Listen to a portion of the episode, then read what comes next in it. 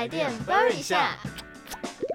Hello，大家好，欢迎收听台电 Burn 一下我是主持人魏凯我。是爸爸。那我们这集的标题就像上面说的，忍不住开冷气电费会不会超贵？对，那我们这个冷，忍不住的冷，它其实是一个谐音，就是忍不住。对，我们就是很喜欢谐音我们笑话啦，超级喜欢谐音笑话，所以就把这个 标题把它稍微弄了一个谐音梗进去。那其实应该是热不住吧？对，其实应该是要讲热不住，大家就是按耐不住热，所以就会想要赶快开冷气。对，就是会忍不住开冷气。总之就是冷忍好。对，好那其实我们想要分享一下我们自己的冷租屋处的冷气是什么样子。嗯，像我自己的租屋处就是窗型冷气啊。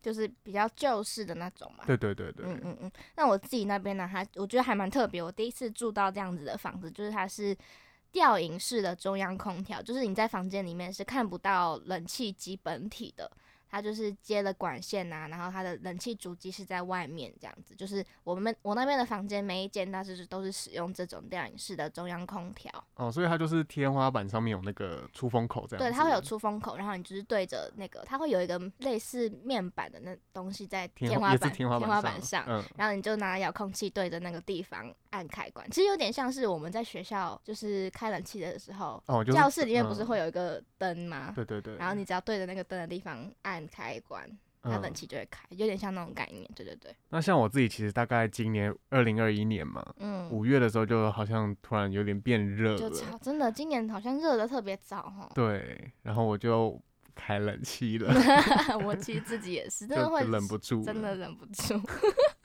那我可是我大概会就是我房间有一个温度计，嗯，然后我会说我一定要到三十度以上再开。哦，你会自己有这个坚持，对，对对，就觉得如果它可能是二十九点五的话，我就不会开，差个零点五你也计较。就觉得然后那个前面那个二变三，哦，真的变热了，我才开这样子。对对对，那你还你还蛮酷的，就是你真的会有自己手会开冷气的一种坚持。像我们身边应该也会有一些那种忍住不开冷气的人吧？嗯，像我同学就有，嗯，他就是说他都不开冷气，就是坚决不开冷气。我也不知道他在坚持什么，但是我觉得这样其实也不错啦。就是节能啦。但是我觉得可以忍住，我觉得还蛮厉害的。嗯，像我自己就是可能真的会忍不住三十度以上。因为我真的是一个超级容易流汗，所以我就是很不喜欢那种身上黏黏的感觉，所以嗯我真的没有办法忍住。就是我只要觉得开始有一点闷热，或者是我意识到我可能那一滴汗就会流下来的话，我可能就选择去把冷气先打开，让自己的房间稍微凉一下，这样。那其实像在今年五月份的时候，疫情比较严重嘛，嗯然后大家都待在家，嗯，待在家的话，就是开冷气的习惯也会跟着改变。之前可能就是回家，然后洗完澡睡觉的时候开个冷气，对，但那时候就变成都是在家里上班上课远距嘛，嗯所以大家可能就会开冷气这样子。那其实这样一整天下来，我们整个冷气的用电量就会比之前高出很多。对，对，所以其实吹冷气时间变长的这个情况下，还是要呼吁大家说，我们冷气温度还是设定在二十六到二十八度，搭配电风扇，这样的温度其实就很舒服了。嗯。就是冷气的温度也，大家也就是不要开的太低啦，因为一方面你很容易感冒，嗯，另外，你可能开冷气开到你会还要去穿外套啊、盖被子什么，就是会觉得有点，有点本末倒置。对举对对，你原本就是很热，所以才要开冷气，结果你现在你反而还冷到要穿外套。开到很对，开到很冷这样子。对，对，所以还是呼吁大家冷气不要设定太低，二六到二八就很棒，搭配电风嗯扇。那如果未来各位听众有想要去自己自行选购冷气的时候，我们也可以注意冷气的吨数。嗯就是我们在买冷气的时候，它可能会标注是几吨啊，就是它的单位这样子。嗯那其实有一个公式可以算出来你适合的吨数，就是依照你室内的平数是多少，然后乘以零点一五，它就是冷气的吨数。嗯，就是例如说，我客厅的平数是十平好了，嗯那我就是去挑选十乘以零点一五，这样等于一点五吨。对对对，所以就可以大家可以去自己算一下，你适合几吨的冷气。那么其实刚刚讲到的是依照室内的平数乘上零点一五这样子的算法呢，其实大家也可以考虑到家里面实际的空间的情况啦，比方说像是顶楼的部分啊，或者是西晒的房间呐、甚至是一个有大面窗户可能会很容易照进阳光的空间。那像这样子的空间，它可能会就是比较热一点，所以大家就可以自己再去调整你你们所谓吨数的选择啦。不过还是不要忘记，就是选择冷气的话呢，之前有跟大家提到，就是有关于能源效率分级标示的，大家可以选择能源效率一级的冷气嗯，就是那个像温度计的那个，贴纸。对，就是那个贴纸，然后就是能源效率它有分一到五级，最低的那个会比较省电。嗯嗯嗯，那其实另外还有一个叫做 CSPF，它叫做冷气季节性能因素。嗯，这个 CSPF 我们就挑越高的会越好，越省电。没错，就是这两个标示，大家可以稍微去注意一下。对，那其实除了吨数以外，嗯，爸爸你们很常在你说广告上面会听到，对广告就会说什么变频冷气很省电，日本压死，你很传神呢。就是一定要那个很有力，说超省电，对。然，后进口的压缩机非常稀少的那一种的那一种，对对 变频冷气的广告。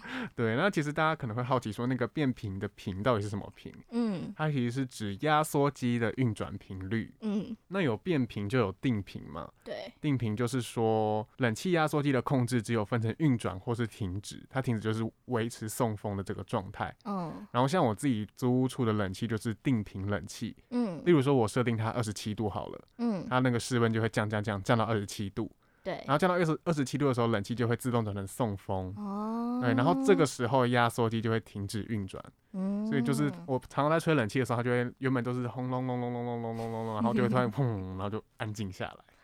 对，然后哦如果温度又升回去二十八度，它又会开始在启动压缩机要降温这样子。